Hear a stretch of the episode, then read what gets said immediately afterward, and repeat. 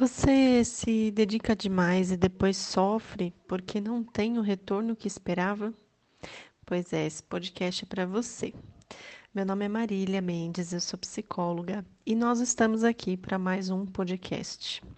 Se você ainda não ouviu os anteriores, é, eu tenho todos eles salvos lá no link do Spotify, tá bom? Eu tenho um canal no Spotify e também no Castbox, que os dois são gratuitamente tá?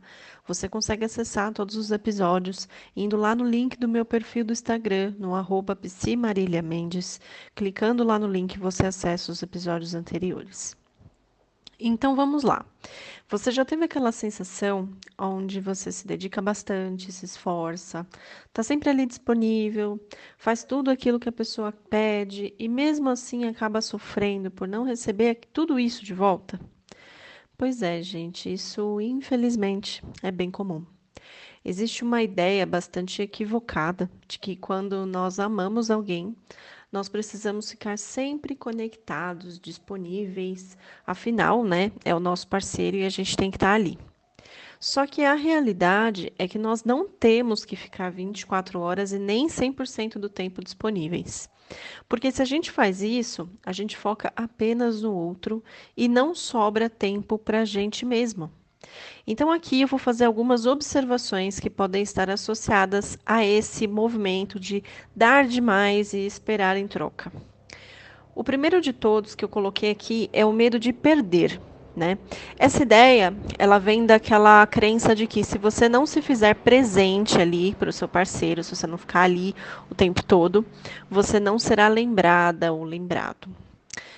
Outro medo bem importante é que é comum que a pessoa fique pensando, é, se eu não ficar presente, eu, a pessoa vai perder o interesse, né?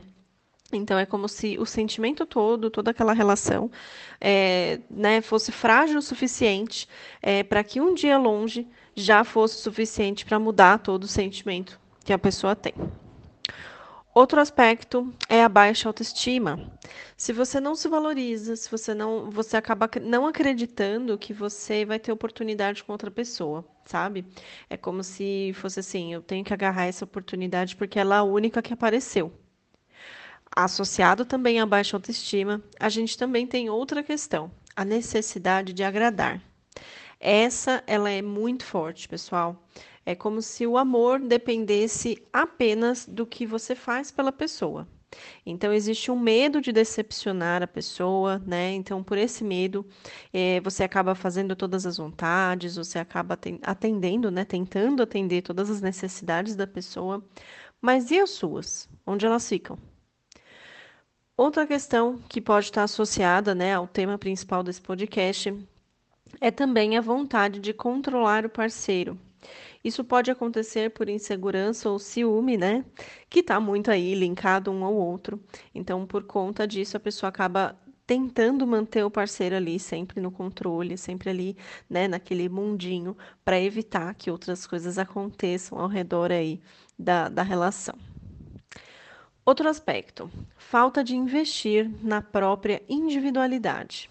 Não sei como é ficar sozinha, o que eu gosto, o que eu preciso, só se eu ficar com a pessoa tem graça. Então, é, quando você não investe na sua individualidade, você acaba cedendo e fazendo muito mais pelo outro e esquece de fazer por você. Outro aspecto importante, as é, expectativas altas né, que nós criamos em relação ao outro. Então, é, tem pessoas que acabam fazendo assim, doando demais, fazendo demais pelo relacionamento e acredita que o outro tem que doar e fazer da mesma, no mesmo nível, na mesma intensidade, do mesmo jeito. Né? Então, eu espero que o outro faça exatamente o que eu faço por ele. Só que isso é frustração na certa, tá, pessoal? Por quê?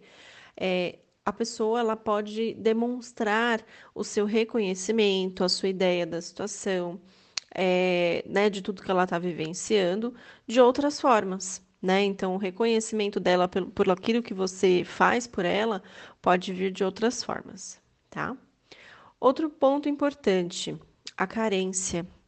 A carência, é, nós alimentamos uma necessidade, né, muito importante de afeto. E esse, essa necessidade ela é alimentada no convívio com o outro, tá? Então, também é possível que isso apareça nas situações onde você faz demais pelo outro, porque você é carente, né? Então, você tem uma carência grande de afeto, você espera que o outro devolva, tá? O último aspecto que eu coloquei aqui é acreditar que a felicidade, né, que a sua felicidade está na mão do outro. Então, se você não investe em si mesmo, você não atende às suas necessidades e coloca toda essa bagagem de responsabilidade da sua felicidade nas costas do outro. Então, eu faço muito por ele, mas para eu ser feliz, ele tem que fazer por mim também. Então, eu espero que o outro devolva na mesma moeda, então, qual que é a conclusão, pessoal? É, não existe relação saudável se você não encontra tempo para cuidar de você além do seu relacionamento, tá? É, nós não podemos ficar 100% disponíveis para o parceiro e fazer sempre tudo que ele quer. Se tem uma coisa que a relação amorosa precisa para caminhar, para se desenvolver, é a reciprocidade, que é o quê? A troca. Então, se um faz, o outro vai fazer na, nos recursos dele, no tempo dele, na medida dele, mas existe uma troca, tá? Agora, se só você doa muito, muito, muito mais, de maneira desproporcional, é bem provável que você se decepcione, porque nem sempre o outro vai poder oferecer isso, tá? E também é importante a gente avaliar o quanto essa pessoa ela realmente está disponível para esse relacionamento, né? Então, o quanto ela realmente está disponível para doar da mesma maneira, né, do, do modo dele, mas da mesma maneira para essa relação. Tem pessoas que querem se relacionar, mas não sabem se relacionar. Não sabem que precisa deixar um pouco o lado egoísta né, de lado, é, que precisa, às vezes, ouvir o outro, que precisa saber o que o outro está precisando também. Então, é importante você também avaliar se só você doa e o outro não doa porque ele não quer, ou se só você doa e não dá tempo para o outro fazer a parte dele. Existem diferenças aí, tá bom? Então, aqui a ideia desse podcast é para que você reflita sobre esse aspecto, né? Se você realmente está, é, precisa, né, ficar aí fazendo tudo pelo outro, 100% do tempo, está sempre disponível. E se você está aí se cuidando, né, nesse processo de se relacionar com o outro.